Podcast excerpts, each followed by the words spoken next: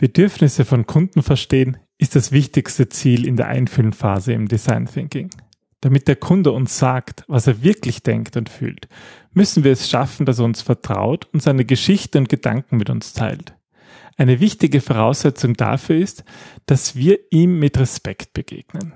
In dieser Episode besprechen wir, wie du jemandem zeigst, dass du ihn respektierst, sodass er dir seine Geheimnisse anvertraut. Willkommen beim Design Thinking Podcast Mehr Erfolg und Spaß im Unternehmen. Hier gibt es Tipps und Tricks aus dem Beratungsalltag von Ingrid und Peter Gerstbach, damit du kreativer und erfolgreicher wirst und mehr Freude bei der Arbeit hast. Und jetzt geht's los. Viel Spaß! Hallo und herzlich willkommen zum Design Thinking Podcast. Mein Name ist Peter Gersbach und gemeinsam mit meiner Frau Ingrid freue ich mich, dich heute wieder begrüßen zu dürfen.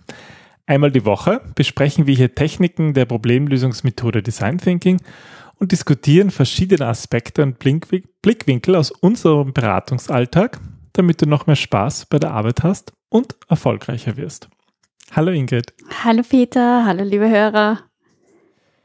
Es ist Sommerzeit und wir werden auch wieder eine, eine Sommer, Sommer-Episoden machen, indem wir die beliebtesten Episoden ähm, des letzten Jahres vorstellen. Aber heute gibt es noch eine Live-Episode zu einem ganz wichtigen Thema. Zu einem Thema, das dir ganz wichtig ist, oder? Ja, das ähm, ist mir ganz wichtig und ich erlebe es eigentlich sehr häufig, dass das nicht ähm, in Unternehmen selbstverständlich ist. Und zwar geht es darum, andere Menschen zu respektieren. Und ich finde gerade im Design Thinking, wo der Mensch im Mittelpunkt steht, ist es so wichtig, dass wir anderen ja, dass, dass wir die Meinung und Ideen anderer respektieren.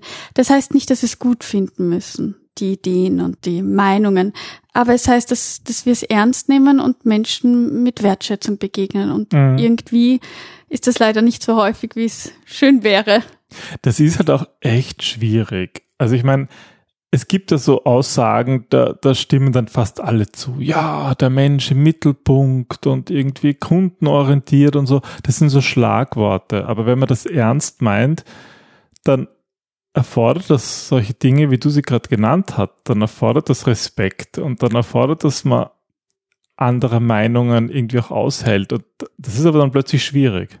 Ja, es erfordert vor allem auch das Wissen, dass man nicht alleine auf der Welt ist und ähm, nicht alleine die Wahrheit gepachtet hat, sondern dass es verschiedene Perspektiven gibt, verschiedene Erfahrungen und dass diese Vielfalt auch das, das Schöne in dieser Welt ist. Aber meine Meinung ist halt schon sehr durchdacht und.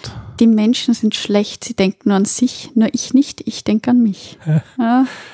Es ist halt schwierig, weil ich meine, man beschäftigt sich mit einem Thema, dann ist man halt der Meinung, man kennt sich echt gut aus und man hat sich Gedanken gemacht und da steckt ein ganzes Wertegerüst dahinter. Und dann kommt da jemand anderer, der, der ganz ein anderes Leben gehabt hat und ganz anders gedacht hat wow, also mir fällt das echt immer schwer. Aber da geht's ja eben nicht darum zu sagen, dass deine oder seine Meinung besser oder wichtiger ist, sondern es geht darum zu akzeptieren, dass jemand eine andere Meinung hat und dass sie genauso viel hm. wert ist und, und da einfach auch zu diskutieren, aber eben auf einer auf einer wertschätzenden Ebene und nicht auf einer, das ist gut, das ist schlecht. Ja, das ist diese Offenheit, die wir ganz dringend brauchen, weil, liebe Zuhörer, wenn ihr Design Thinking macht, dann gibt's da so ein, so Werte, die im Design Thinking wichtig sind, sonst funktioniert's nicht. Und damit muss man sich beschäftigen und ich glaube, daran muss man auch wachsen und auch im, im Business-Alltag ist vieles davon sehr schwer umzusetzen, weil da ganz andere Dinge da, dagegen sprechen, weil da irgendwie Druck herrscht und was man unbedingt was erreichen will. Aber wenn man zum Beispiel erreichen will, dass man Produkte und Services schafft, die die Kunden wirklich gern haben, dann muss man mit dem Kunden reden, dann muss man die mhm. Bedürfnisse der Kunden verstehen. Und das ist eigentlich auch sehr viel verlangt, weil es heißt, es bedeutet, dass, dass jemand dir seine Welt offenbart, dich ein bisschen reinlässt in, in seine Gedanken und Dinge mit Detail, die mir oft selber gar nicht bewusst sind. Also ich meine, wenn wir miteinander reden ähm, im Alltag, dann geht das meistens nicht über Smalltalk hinaus und Menschen sind nun mal so, dass sie sich sehr gerne selber reden hören. Und das, mhm. so wie du gesagt hast, meine Meinung ist wichtig und richtig und alles andere interessiert mich nicht.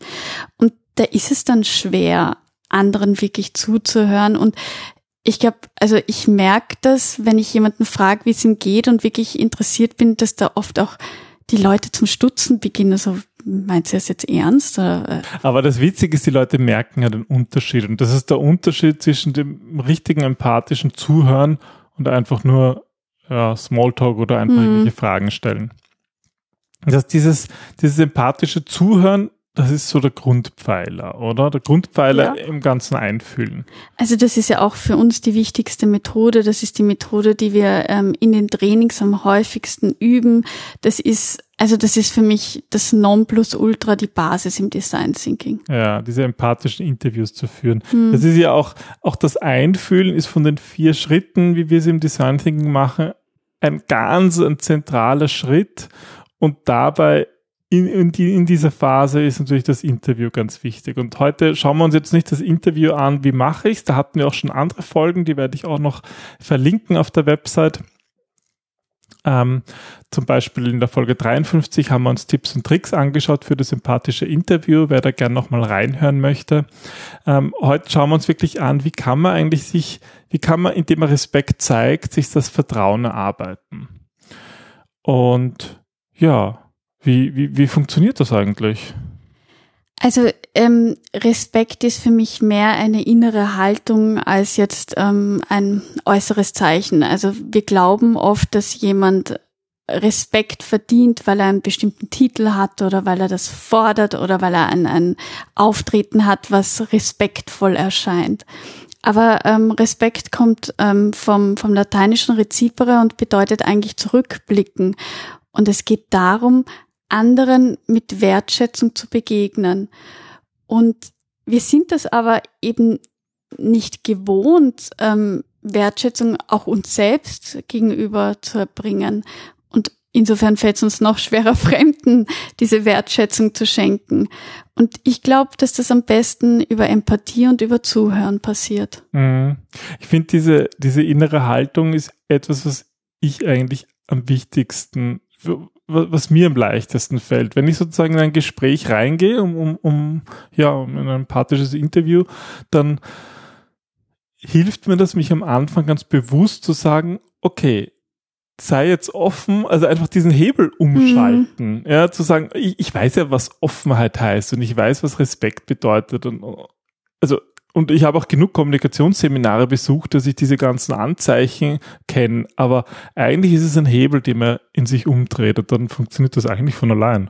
Na, es ist oft das eine, ähm, das zu wissen und das andere es auch anzuwenden. Und Ja. wir wissen alle, wie ähm, gutes Gespräch führen funktioniert und was Paraphrasieren bedeutet. Und Aber schauen wir uns vielleicht doch ein paar von diesen Dingen an und gehen aber dann nachher nochmal auf diese innere Haltung ein, oder?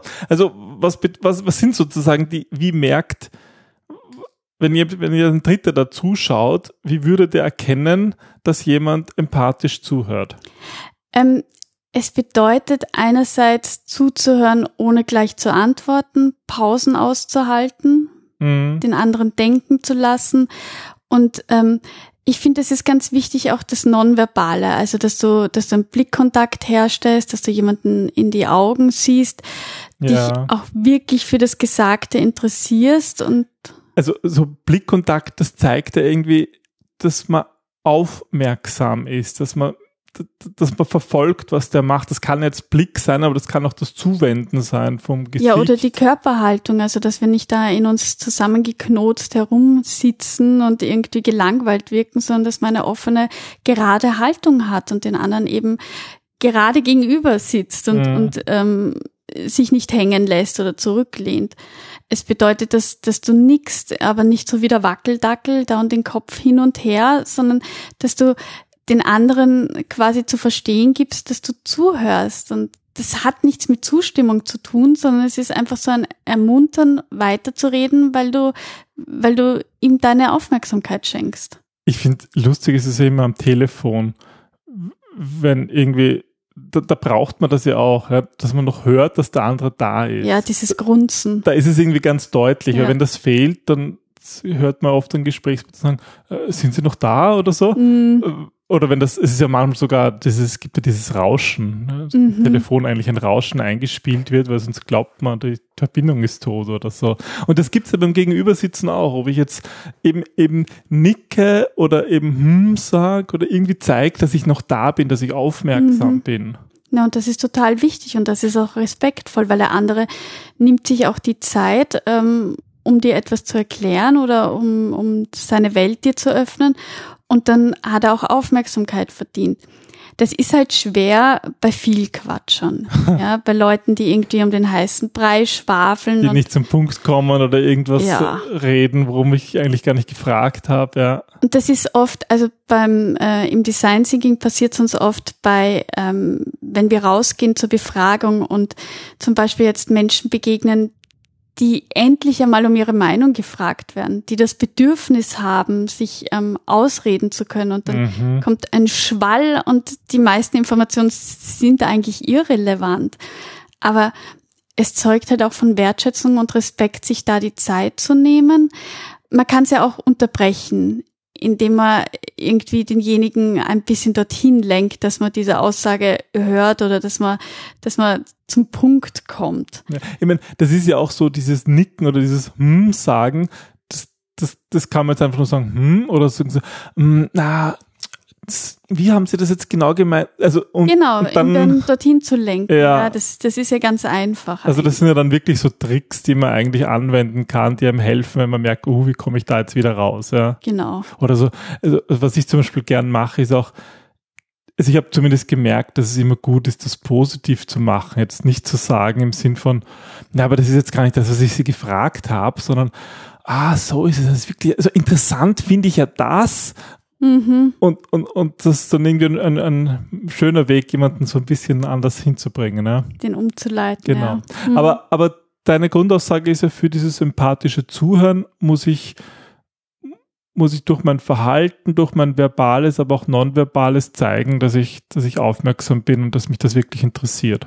Ja, dass ich auch offen bin für eine andere Perspektive, dass es eben nicht heißt, dass ich sie gut finde oder dass ich sie, äh, dass ich der zustimme, sondern dass, dass mir bewusst ist, dass ich nicht allein auf der Welt bin mhm. und dass ich mich für den anderen interessiere. Und das Spannende oder das Traurige daran ist, dass, dass wir in einer Welt leben, wo die Leute überrascht sind, dass man sich für jemand anderen interessiert. Also ich frage oft bei, bei unseren Kunden nach, wie es denn läuft, wie das Projekt läuft, wie es ihnen geht. Und dann ähm, am Anfang ist dann immer zurückgekommen, ja, ähm, wir starten jetzt kein neues Projekt, also sie brauchen nicht nachzufragen, so quasi.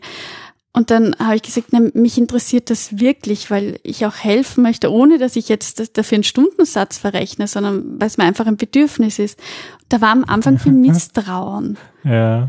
Und das, ja. Auch das, ein bisschen bezeichnend schon, ja. Ja, das zeigt irgendwie, wie misstrauisch wir auch gegenüber den Menschen sind, ähm, dass, dass wir uns füreinander interessieren und dass wir eben mit Respekt begegnen wollen. Aber wenn man, wenn man das so zeigt, diesen Respekt, ja, dann bricht es oft auf den Leuten heraus. Und das ist halt. Ja, Respekt ist halt auch keine Einbahnstraße, weißt du? Also du, du gibst Respekt und dafür bekommst du ihn auch. Das ist etwas, auch, was man ja. verdienen muss. Mhm. Ja, aber das heißt, dieses, aber diese ganzen Verhaltens, Tipps, ja, so wie, wie wir sie eben jetzt genannt haben, ja, mit Blickkontakt und die Haltung und Nicken, das sind halt alles nur Dinge, die das transportieren. Aber ich glaube, wichtig ist diese innere Haltung, dass man das auch wirklich so meint, dann braucht man auch keine Tipps mehr. Ja? Na, absolut. Also wenn du nicht der Meinung bist oder wenn du denkst, der Gegenüber ist der größte Trottel auf Gottes Erden. Du kannst so viel nicken, wie du willst. Ja. Du wirst es so oder so ähm, ausstrahlen, dass du nichts von ihm hältst und dass du ihn nicht respektierst. Und ja. es gibt ja auch, also äh, ich, es gibt Menschen, die die deinen Respekt auch nicht verdient haben, die ihn missbraucht haben oder deren Welt einfach eine, eine ganz andere ist als deine und deren Wertesysteme nicht matchen. Und das ist auch in Ordnung.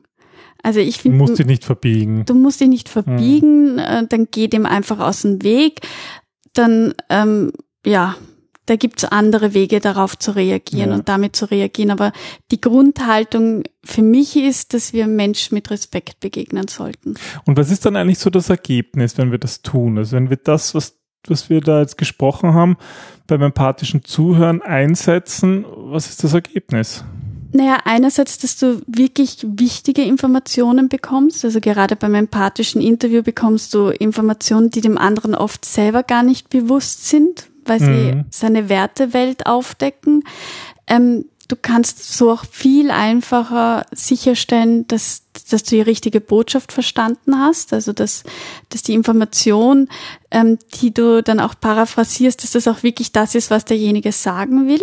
Ich, ich weiß jetzt gar nicht, ob alle unsere Zuhörer wirklich verstehen können, worum es da geht. Ich glaube, da muss man halt auch mal Design Thinking gemacht haben und auch Einfühlen gemacht haben, weil was wir irrsinnig oft bekommen von ungeübten Design Thinkern sind so reine Daten und Fakten, wo aber ja, weil es das jetzt, Einfachste ist. Ja, die man jetzt, wo man sagen kann, ja, okay, fein, aber darum geht es doch nicht wirklich. Darum geht es doch nicht dem Kunden. Der will ja nicht äh, das billigste Produkt letzten Endes haben. Der, der, will ja ganz was anderes haben. Und das ist dann dieser Unterschied zwischen einem ganz normalen Gespräch und einem richtig guten, empathischen Interview. Das mhm. heißt, wirklich das erfahren, was mich auch wirklich im, im Projekt weiterbringt, was mich auch im, als Unternehmen dann erfolgreich macht, wenn ich das verstanden habe. Ja, auch die andere Perspektive einzunehmen und eben zu sehen, ähm, wie wirklich ist die Wirklichkeit. Es gibt verschiedene Realitäten. Mm, mm, dass es tatsächlich da draußen andere Menschen gibt. Mm. Und dann sind wir bei Methoden wie Persona und Empathy Map, die im Design Thinking so hin und her gereicht werden. Aber, aber Basis ist ja immer dieses mm. Gespräch. Absolut, ja. Eigentlich viel wichtiger, ja. Ja, das heißt, es geht eigentlich irgendwie darum, mal zuerst zu verstehen,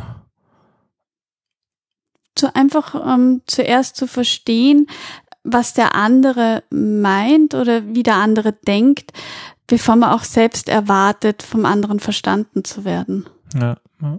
und das ist, das ist halt nicht immer einfach. Nein, das ist definitiv nicht einfach und das ist auch, so wie du sagst, man muss halt immer wieder bewusst auch den Hebel ähm, um, lenken. Und man muss sich auch bewusst sein, dass man nicht perfekt ist und dass man auch Emotionen hat und dass man nicht jedes Mal Friede, Freude, Eierkuchen ausspielen muss, wenn es einem nicht gut geht. Und Respekt ist auch ein Energieaufwand. Und mm, es ist menschlich auch einmal nicht respektvoll zu agieren, aber es ist schöner, Menschen mit einer respektvollen Haltung zu begegnen. Ja, also ähm schaut, wenn ihr, wenn ihr, wenn ihr solche empathischen Interviews macht, wenn ihr Design Thinking macht, dass ihr wirklich auch voll dabei seid. Das habt ihr euch verdient, aber das hat sich natürlich auch eure Gesprächspartner verdient, dann wird es auch wirklich funktionieren.